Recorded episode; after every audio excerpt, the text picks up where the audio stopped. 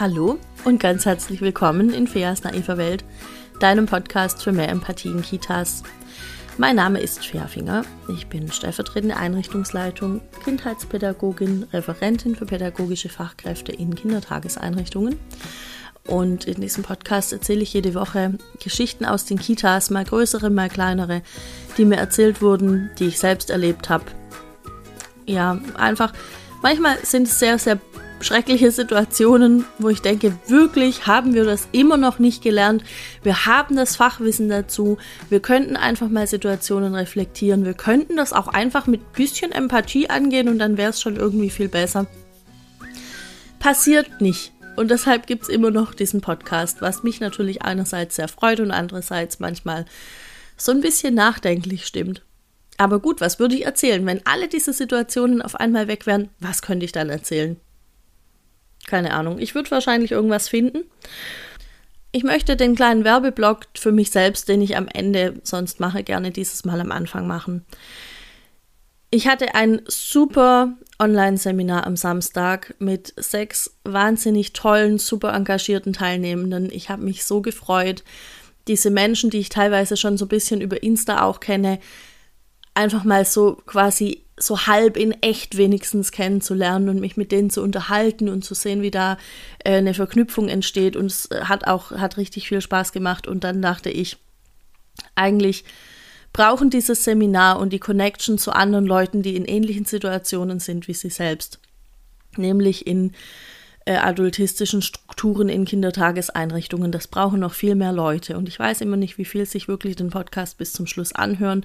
Deshalb einmal am Anfang. Mein Online-Seminar, Seminar, okay, mein Online-Seminar Adultismus in Krippe und Kindergarten wird dieses Jahr noch zweimal stattfinden. Einmal am 5.11., einmal am 19.11. Ähm, es geht los um 9.30 Uhr bis 13 Uhr. Wir machen zwischendurch eine kleine Pause. Äh, ich spreche da über Macht oder wir zusammen sprechen auch über Macht. Wir sprechen über Adultismus, was, ist, was, was sind so die Hintergründe von Adultismus, warum gibt es das, wo spielt er überall mit rein. Ähm, und dann habt ihr natürlich auch viel Zeit, euch persönlich auszutauschen. Und äh, ja, im Grunde, das Seminar kann auch immer so ein bisschen mitbestimmt werden von denen, die da sind. Deshalb ist es auch nie ganz gleich. Ähm, und wenn du da Interesse dran hast, dann schick mir eine E-Mail an chat.fairfinger.de bitte mit deiner vollständigen Anschrift, weil im Anschluss erhältst du eine Rechnung und sobald das Geld auf meinem Konto eingegangen ist, ähm, bist du quasi safe angemeldet und bekommst dann in der Woche vorher äh, den Link für die Veranstaltung. Wir treffen uns in einem Zoom-Raum, den ich dafür erstelle und dann geht's los. Genau, und im Anschluss kriegst du natürlich eine Teilnahmebestätigung Du kriegst äh, die Präsentation, die ich da ausgearbeitet habe und einen ganz kleinen Feedbackbogen, bei dem ich dich bitte, den auszufüllen, weil der mir natürlich hilft, mein Seminar zu verbessern. So, so viel zum Werbeblock am Anfang. Einfach nur, weil ich es so gut finde. Und weil ich auch live in der Praxis, wenn ich Seminare in Teams geben darf, immer wieder erlebe, was das einfach für ein Einfluss hat, sich mal kurz nochmal drüber bewusst zu werden, wo habe ich überall Macht, wo kommt das her, was hat das Ganze mit Adultismus zu tun und was ist überhaupt Adultismus? So, in der letzten Woche habe ich ähm, darüber gesprochen, dass, dass du nicht allein bist damit. Wenn du glaubst, du bist irgendwie alleine, äh, mit, mit deinen Gedanken, mit deiner pädagogischen Haltung, weil es in deinem Team dir so suggeriert wird, weil in deinem Team vielleicht wirklich nur eine Person ist, die es ähnlich sieht wie du und die schafft es dann in der Teamsitzung nicht auch den Mund aufzumachen, dann kann ich dir sagen, es gibt viele, viele Menschen und ich bin einer davon, ähm, die es auch so sehen wie du. Und darüber habe ich in der letzten Woche gesprochen, wie ich damit umgegangen bin, äh, wie ich da auch so ein bisschen für mich den Weg rausgefunden habe. Und da ist auch ein ganz wichtiger Punkt die Vernetzung eben, wie gesagt, mit anderen, die es auch so sehen. Und ähm, da kann Insta einfach ein super, super Tool dafür sein oder eben auch mein Seminar, weil da wirst du auf jeden Fall auf Leute treffen, denen es ähnlich geht. Und deshalb brauche ich noch ein paar Anmeldungen, damit einfach die Richtigen sich dann treffen können. Also, los geht's. Ähm, und in, dann habe ich mir gedacht im Nachhinein, ich würde eigentlich gerne nochmal so ein bisschen konkreter darauf eingehen. Was können denn so Beispiele sein tatsächlich? Wie, wie geht es euch wirklich und so? Und jetzt muss ich das hier kurz aufmachen und mein Mikrofon ein bisschen darüber schieben. So. Kurz noch zum Kontext. Ich hatte dann natürlich über Insta ein bisschen nachgefragt, hey, wie geht's euch damit? Wollt ihr mir mal noch ein paar Situationen schicken? Und ein paar Leute haben Situationen geschickt, die ich jetzt hier so ein bisschen bespreche. Zum Beispiel hat jemand geschrieben, dass sie von ihren KollegInnen immer wieder unterbrochen wird, wenn sie in der Interaktion mit einem Kind ist. Zum Beispiel, das Kind streckt die Arme aus und möchte auf den Arm. Dann ähm, wird sie von der anderen Kollegin unterbrochen bzw. zurückgehalten. Oder das Kind möchte irgendwas Bestimmtes. Die Kollegin überlegt noch, wie kann sie dieses Bedürfnis erfüllen oder diesen Wunsch. Und dann kommt ein Teammitglied und schreit irgendwie von hinten, hey Kind, lass jetzt mal die Frau Müller-Meyer-Schmidt in Ruhe äh, und sie argumentieren, also die, die Teammitglieder, es scheinen wohl auch mehrere zu sein, äh, argumentieren dieses Verhalten mit den Aussagen, dass die Kollegin, die mir geschrieben hat, sich eben nicht richtig durchsetzen könnte, sie könnte nicht richtig durchgreifen, sie, es wäre zu lieb und sie würde die Kinder nicht auf die Realität vorbereiten.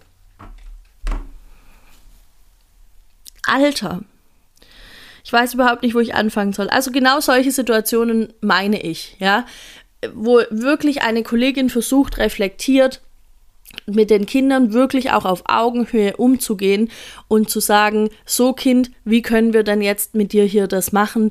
Was brauchst du denn gerade? Ah, du möchtest auf den Arm, ja, dann mache ich das. Und dann kommt irgendwer und sagt, ja, da musst du aber jetzt eine Grenze ziehen. Das kannst du ja auch nicht immer machen. Und was machen wir, wenn du nicht da bist? Wir machen das ja nicht, wo sich mir direkt die Frage stellt, hey, warum nicht? Warum genau macht ihr das dann nicht? Warum macht das nur die eine Kollegin? Check ich null. Ähm, und das andere ist auch dieses, du bist zu lieb, du kannst dich nicht durchsetzen, du bereitest die Kinder nicht auf die Realität vor. Erstmal ist es ja bitte meine Entscheidung, wie ich mit einem Kind umgehe oder generell, wie ich mit Menschen umgehe. Wenn ich, also, das ist, das ist jetzt quasi das, was ich einer Kollegin sagen würde, wenn die kommt und sagt, äh, du bist zu lieb und du kannst dich nicht durchsetzen, ja.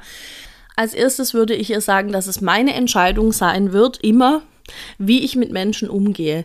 Und dass ich für mich entschieden habe, dass ich Kindern gerne zuerst zuhören möchte, bevor ich sage, ja, das geht oder das geht nicht.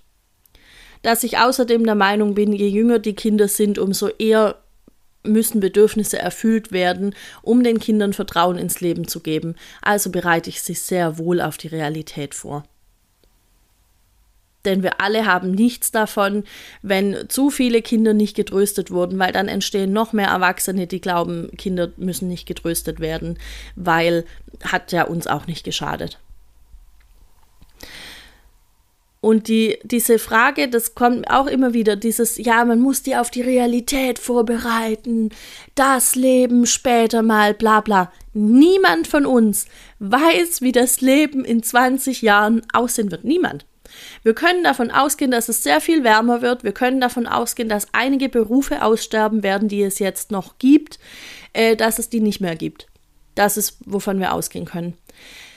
Und wovon wir außerdem ausgehen können, ist, dass diese Kinder bereits leben. Wahrscheinlich mehr als wir alle leben diese Kinder in diesem Moment. Und dieser Moment ist auch das Einzige, was zählt. Ich glaube, das ähm, war ähm, Korczak, der das formuliert hat, das, das Recht des Kindes auf den heutigen Tag. Und das bedeutet, das Kind befindet sich in einem Stadium, in dem es im Hier und Jetzt lebt und in dem es auch nicht so richtig nachvollzieht, was passiert denn später in, was weiß ich, um 15 Uhr oder was passiert dann und dann oder, oder warum hat es jetzt was damit zu tun, dass ich hier auf der stillen Treppe sitzen muss, weil ich vorhin irgendwas gemacht habe. Kinder befinden sich im Jetzt und nicht irgendwo, ja. Und das heißt, ihre Realität findet jetzt statt ich muss sie nicht auf irgendwas vorbereiten, was vielleicht oder auch vielleicht nicht passieren wird, sondern ich muss jetzt hier sein und sie in dem, was sie jetzt fühlen, in dem, was sie jetzt erleben, auf eine gute und auch menschenwürdige Art und Weise begleiten. Und wenn das bedeutet, das Kind möchte auf meinen Arm, dann nehme ich das Kind auf meinen Arm, außer ich habe Rückenschmerzen. Und wenn meine Haltung ist, ich kümmere mich trotzdem um dieses Kind, aber ich kann es jetzt nicht hochnehmen, dann werde ich mich wahrscheinlich mit dem Kind auf den Stuhl setzen und im Arm haben. Oder ich werde mich mit dem Kind auf irgendwie ein Sitzkissen setzen und es im Arm haben aber ich verwehre dem Kind nicht diese körperliche Nähe, die es gerade braucht. Zu körperlicher Nähe mache ich mir kurz ein ähm, Stichwort, da wollte ich nämlich noch was anderes dazu sagen. Das heißt also, wir müssen die Kinder nicht auf irgendeine Realität vorbereiten, auf irgendein Leben, was irgendwann mal kommt, weil sie leben jetzt, okay? So. Das war mal das, das war mal das erste, das Wichtigste. Und das zweite ist das mit diesem äh, Grenzen setzen. Das habe ich auch ganz oft diskutiert mit Leuten. Ja, du kannst keine Grenzen setzen. Und ich sage ganz klar, oh doch, ich kann. Nur äh, da der, der Punkt, an dem meine Grenze erreicht ist, der ist ungefähr fünfmal höher wie bei den meisten anderen pädagogischen Fachkräften. Das klingt jetzt mega arrogant, das klingt mega scheiße. Das ist das, was ich erlebt habe. Kann sein, vielleicht ist es nicht wirklich fünfmal, vielleicht ist es auch ein bisschen mehr oder ein bisschen weniger aber ich habe ich, ich hab schon gemerkt, dass meine Grenzen, also der, der Rahmen, den ich stecke, für die Kinder sehr viel weiter gefasst ist wie für andere. Und das liegt unter anderem daran, dass ich strukturflexibel arbeite. Das heißt, ich kann entscheiden, jeden Tag aufs Neue, was, was passiert jetzt gerade mit diesem Kind. Sorry. Was, was passiert mit diesem Kind? Ähm, wo, wo befindet sich das Kind gerade, wo kann ich es abholen. Man muss ja das Kind auch da abholen, wo es steht. Und das führt dazu, dass ich wenig Regeln habe, die eben für alle Kinder gelten. Also dieses, ich habe manchmal den Eindruck, Fachkräfte möchten gerne so Handlungsstrategien. Sie möchten gerne, dass es irgendwie eine Handlung X gibt beim Kind und eine Strategie, eine pädagogische A, die ich dann mache. Und das ist in den wenigsten Fällen der Fall. Wir müssen individuell auf die Kinder schauen. Ich finde, das ist eins der, der höchsten, eine der höchsten Kompetenzen, die eine pädagogische Fachkraft entwickeln kann. oh, was ist denn los heute? Letzte Woche Spinne, heute Frosch im Hals. Naja. Ähm, ich finde, es ist eine der höchsten Kompetenzen, die eine pädagogische Fachkraft entwickeln kann, in der Lage zu sein, im Hier und Jetzt zu entscheiden, was braucht dieses Kind gerade und dann adäquat darauf zu handeln. Man nennt das im Übrigen auch Feinfühligkeit. Und je kleiner die Kinder sind, umso wichtiger ist es, das zu machen.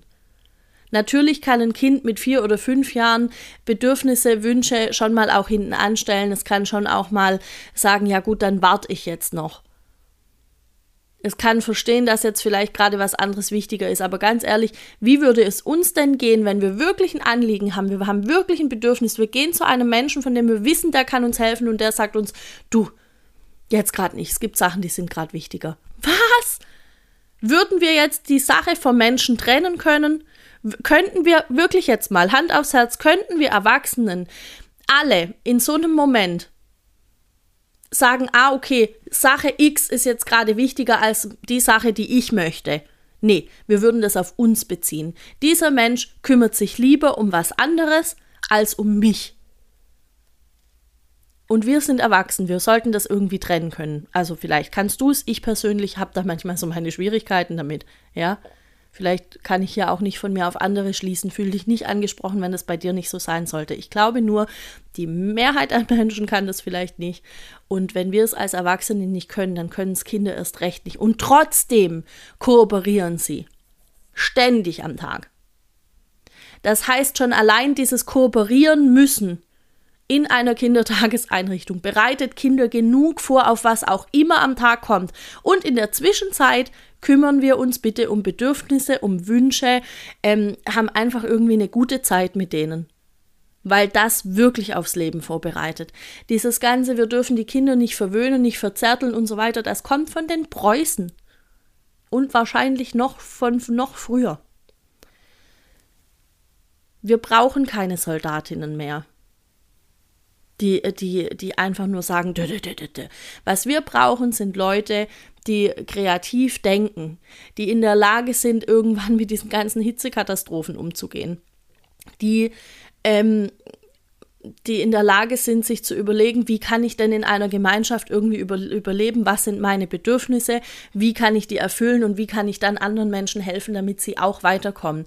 Dieses, dieses ähm, immer nur ich, ich, ich, ich, ich bezogene, das ist vorbei einfach, ja. Wir müssen davon wegkommen. Und um davon wegzukommen, werden zuerst mal die Bedürfnisse des einzelnen Kindes gestillt, denn Empathie entsteht durch Selbstempathie. Wenn ich weiß, wie es mir geht, ähm, wie ich mir selber helfen kann, was ich gerade brauche, und das ist wirklich, wirklich scheiß schwer genug an manchen Stellen, aber nur wenn ich das weiß, nur wenn ich mich da immer wieder reinbegebe, werde ich in der Lage sein, anderen Leuten zu helfen.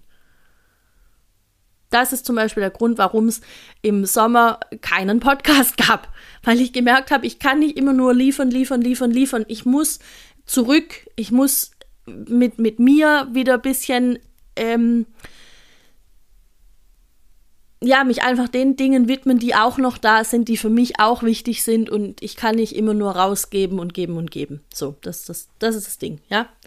Und jetzt kann ich wieder Leuten helfen und kann hier geile Folgen liefern, aber nur deshalb und nur, weil ich das irgendwann mal gelernt habe, dass das absolut seine Berechtigung hat. Und es wäre doch schön, wenn das die Kinder jetzt schon lernen und nicht, wenn sie irgendwann 30 sind und das, dann müssen sie ihre alten komischen Glaubenssätze in der Therapie aufarbeiten, die sie im Kindergarten gelernt haben, wo die Trixie ihnen ständig gesagt hat, nee, das geht jetzt nicht.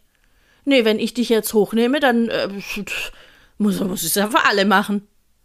Und alles nur, weil die Tanja keine Grenzen setzen kann. Das sehe ich ja gar nicht ein. Ich kann Grenzen setzen. Kinder brauchen auch Grenzen. Nur deshalb. Das ist doch Käse. Lass, lasst uns doch einfach damit aufhören. Okay, ich hoffe, wahrscheinlich hast du dir jetzt nicht alles merken können von dem, was ich gesagt habe. Ich hoffe trotzdem, äh, dass du dir davon was mitnehmen kannst für dich und für deine Haltung.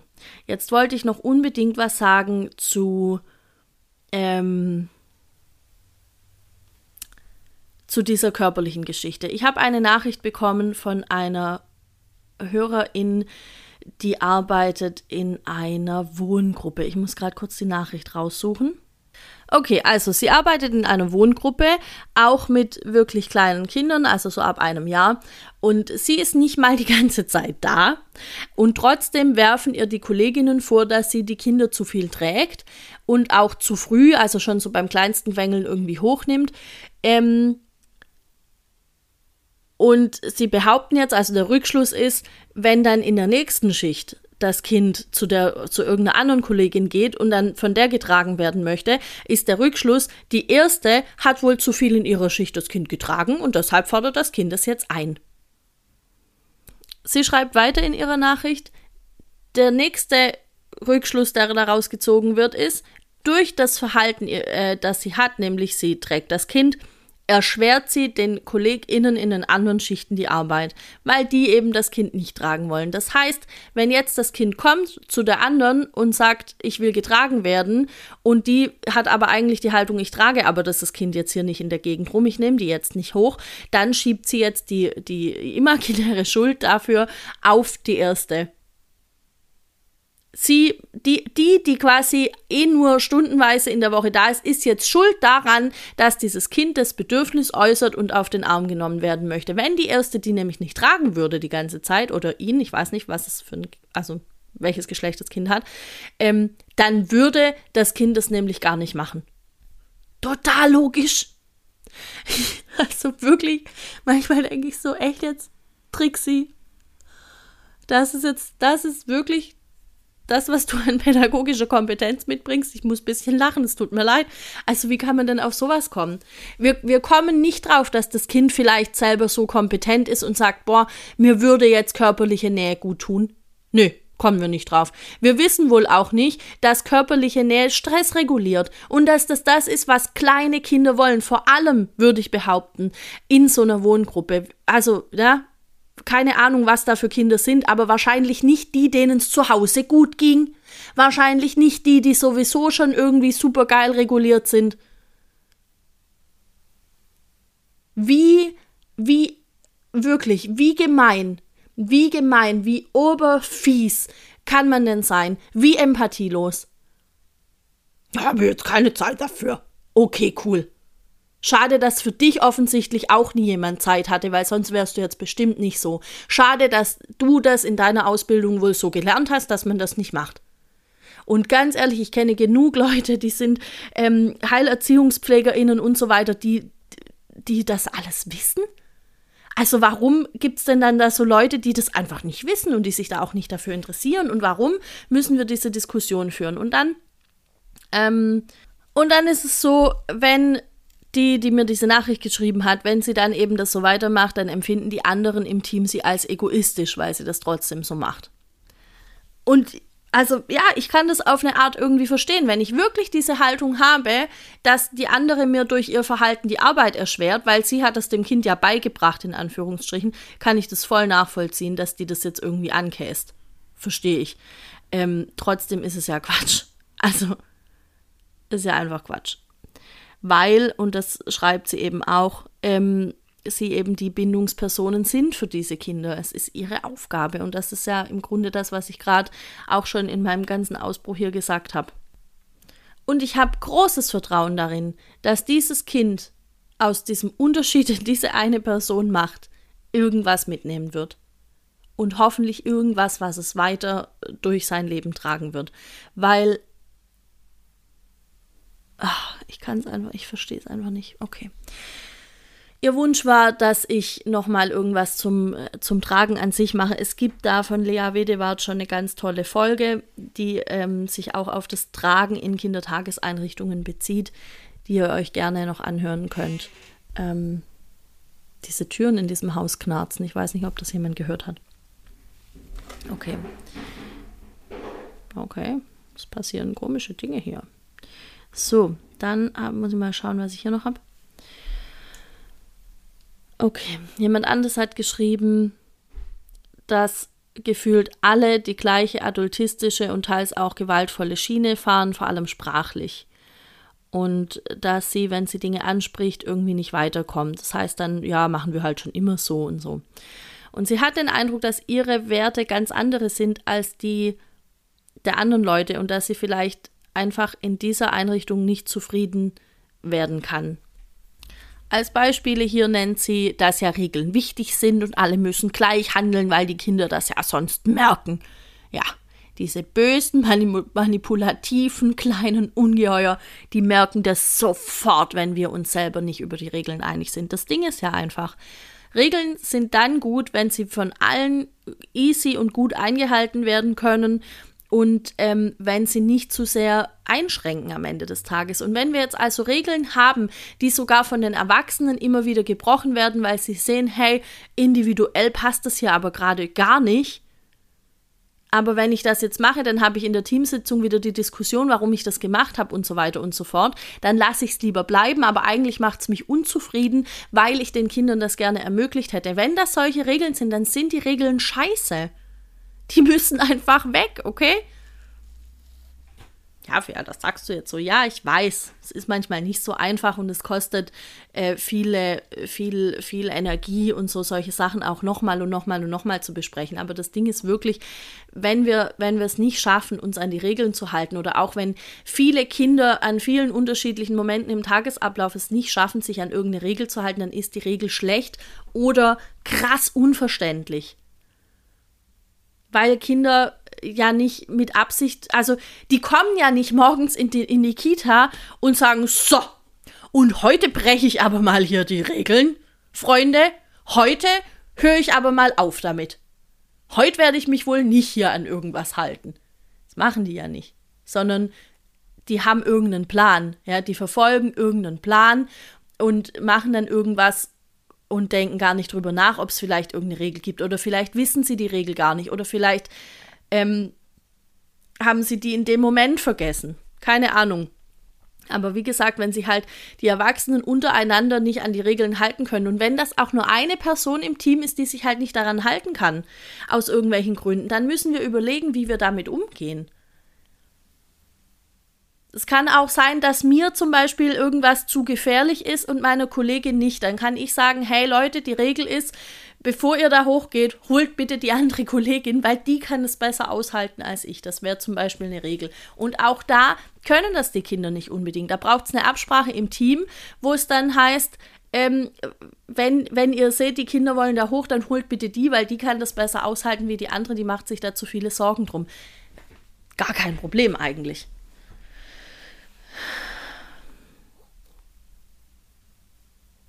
Ja, und dann schreibt sie noch Fragen, sollten wir die Kinder auch nicht, wenn sie was tun sollen, weil sie könnten ja sonst Nein sagen. Ja, Leute, Überraschung, das ist Partizipation. Das ist ein Kinderrecht. Natürlich können die Nein sagen und ich möchte auch, dass die Nein sagen. Ich feiere jedes Nein, das die Kinder mir geben, weil ich so denke, geil, du hast begriffen, dass du bei mir nichts machen musst. Das ist natürlich für mich unangenehm und blöd und manchmal denke ich, oh Mann,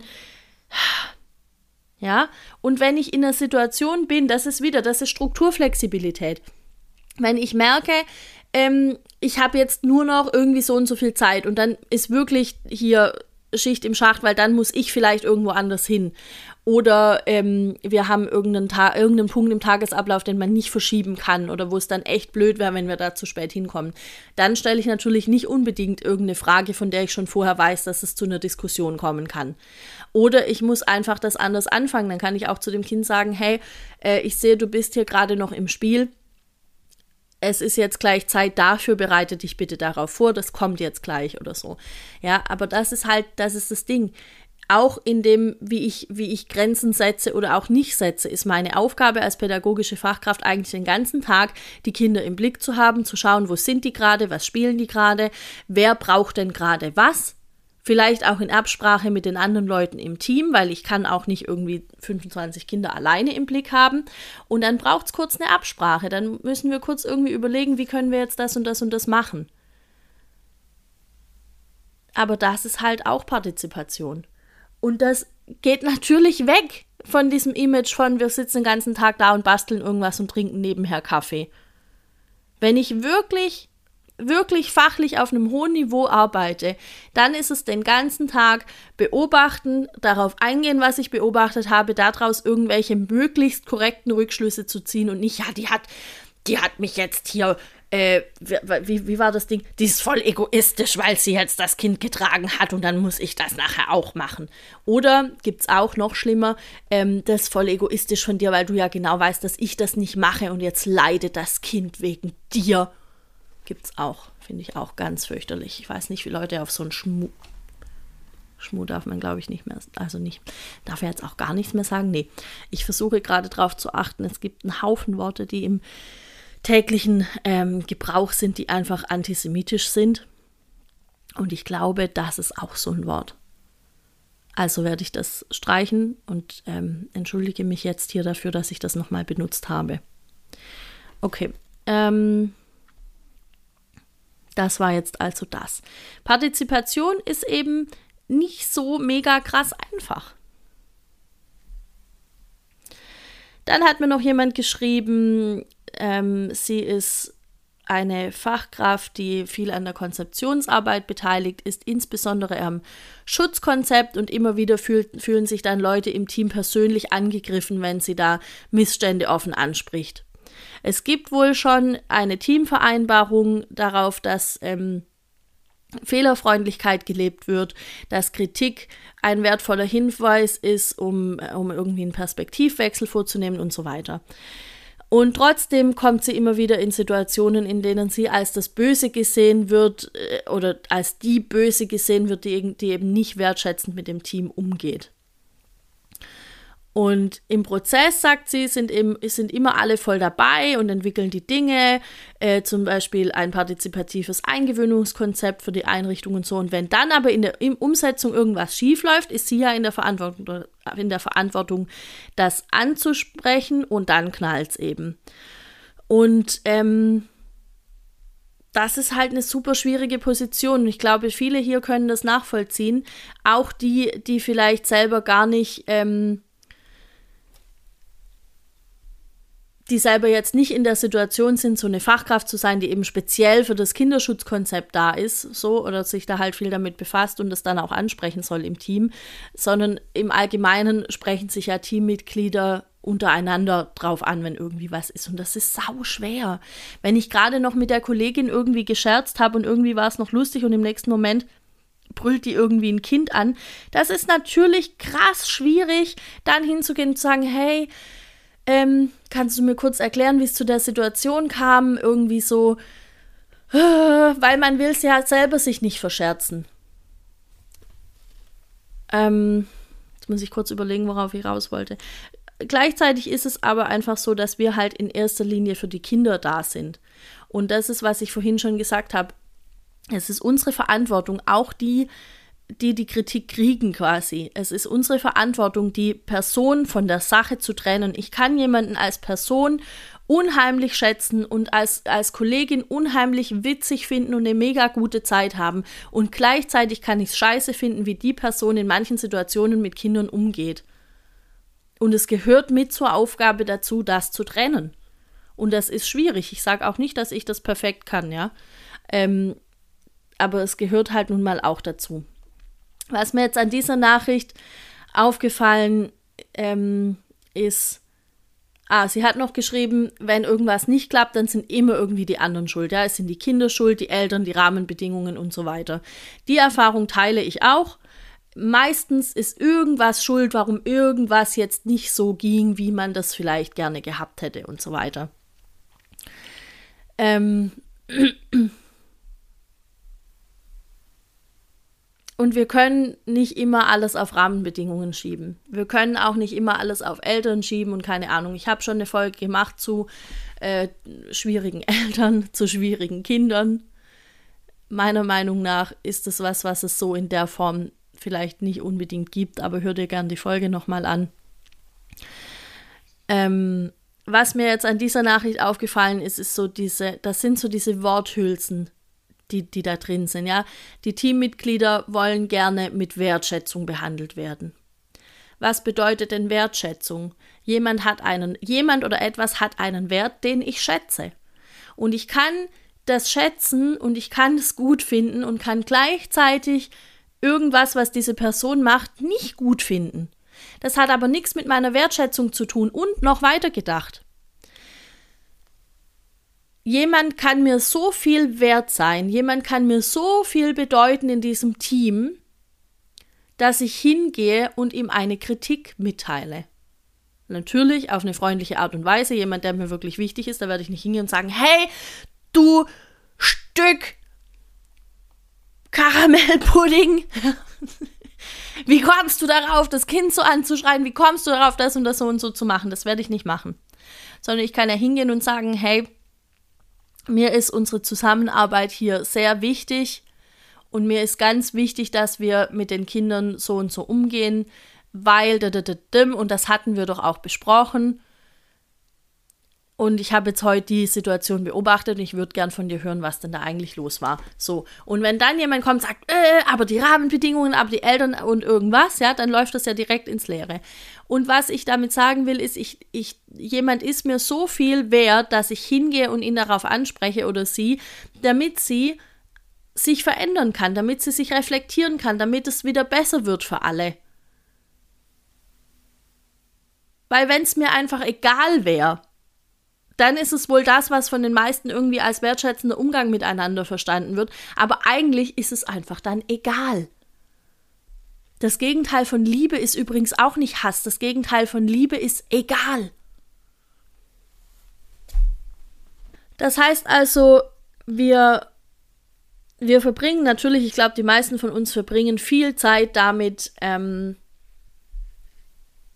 in Teamsitzungen Definitionen aufzustellen für Begriffe. Und gleichzeitig können wir nie sicher sein, dass meine Definition zum Beispiel von Partizipation von allen im Team geteilt wird. Und dann heißt es irgendwie, ja, aber es gibt auch kein richtig und kein falsch. Ja, bei manchen Sachen kann man sagen, naja, gut, das kann jetzt so ein bisschen vor sich hin plätschern und es wird sich irgendwann entwickeln. Nur, wenn es wirklich um gewaltvolle Situationen geht, wenn es um gewaltvolle Handlungen geht, dann kann das nicht dahin plätschern. Und es ist auch Wertschätzung den Kindern gegenüber, das anzusprechen. Und es ist auch Wertschätzung mir gegenüber, Dinge anzusprechen, weil ich ja auch nicht in solchen Situationen und in solchen Strukturen arbeiten möchte. Also das Ding mit der Wertschätzung, das ist für mich immer so, ja, ich weiß nicht, ob, ob äh, viele Leute da irgendwie das Gleiche drunter verstehen. Wertschätzend heißt ja auch Respekt haben, Achtung haben vor jemandem. Und das kann ich. Ich kann zu jemandem sagen, du, das und das gefällt mir jetzt gerade nicht, können wir da nochmal bitte drüber sprechen. Und das ändert aber nichts an dem Wert. Also ich habe manchmal das Gefühl, dass Fachkräfte auch glauben, wenn man sie anspricht oder wenn man ihnen irgendwas sagt, dann ändert das was an ihrem Wert. Das heißt für mich, die haben irgendwelche Glaubenssätze, die sagen, du bist nicht gut genug. Du bist es gar nicht wert, ähm, dass man, dass man dich schätzt, auch wenn du irgendwie Scheiß gebaut hast. Und deshalb sagen sie, oh, ich habe aber gar keinen Scheiß gebaut. Nein, die Eltern haben. So, das sind meine Gedanken dazu. Ich glaube, ich könnte jetzt noch eine Weile über das Wort Wertschätzung philosophieren. Ich weiß auch nicht, ob die Definitionen so ganz die sind, die jetzt vielleicht im Duden stehen. Das wäre wär jetzt meine spontane Definition von Wertschätzung. Möchte ich nur dazu sagen. So, ich komme zum Ende für diese Woche. Wenn dir diese Folge gefallen hat, dann bewerte sie bitte gut auf Spotify und auf iTunes. Folge mir gerne auf Insta. Da ist mein Account Fia Finger. Der heißt einfach wie ich. Fia ist der Vorname, Finger ist der Nachname. Ähm, wenn du eine Fortbildung bei mir buchen möchtest, entweder wenn du an meinem Online-Seminar einzeln teilnehmen möchtest, schick mir eine E-Mail an chat.fiafinger.de und wenn du eine Fortbildung für dein Team buchen möchtest, dann mach bitte das Gleiche. Und dann kommen wir da schön ins Gespräch. Ich freue mich sehr, es werden immer mehr Anfragen. Und äh, ich freue mich total auf alle Teams, die ich in den kommenden Wochen, Monaten noch begleiten darf, begleiten werde. Ich freue mich super darauf. Es wird mega geil. Ich habe da richtig Spaß dran. So. Ähm, ansonsten gibt es einen Newsletter, der das letzte Mal irgendwann erschienen ist, als alle Bäume noch Blätter hatten. Also das heißt, der kommt nicht so ganz oft, weil ich nicht so viel Zeit habe, äh, den zu schreiben. Aber wenn er kommt, dann kommt er mit Kavum. Und ähm, habe ich noch irgendwas jetzt vergessen, was ich sagen wollte? Nee. Ah, doch. Ich habe vor, eine Folge nochmal aufzunehmen zu Partizipation. Ähm, das heißt, wenn du Fragen hast zu Partizipation im Kindergartenalltag oder im Krippenalltag, wie können wir was an welcher Stelle umsetzen, umsetzen dann schick mir deine Frage bitte ähm, bis kommenden Sonntag. Das ist der Moment, der 30. Oktober. Ich weiß, das ist nicht so wahnsinnig viel Zeit. Aber wenn du da eine Frage hast, dann schick sie mir bitte bis zum 30. Oktober äh, auf mein E-Mail. Postfach chat.fairfinger.de oder auch gerne auf Insta einfach da eine private Nachricht schicken und dann schaue ich, ob ich die Frage mit beantworten kann. Ähm, genau, weil Partizipation ist auch so eine komische Worthülse an ganz vielen Stellen, die äh, gerne noch mehr gefüllt werden darf. Okay, ich wünsche jetzt eine schöne Woche. Bis nächste Woche. Ciao.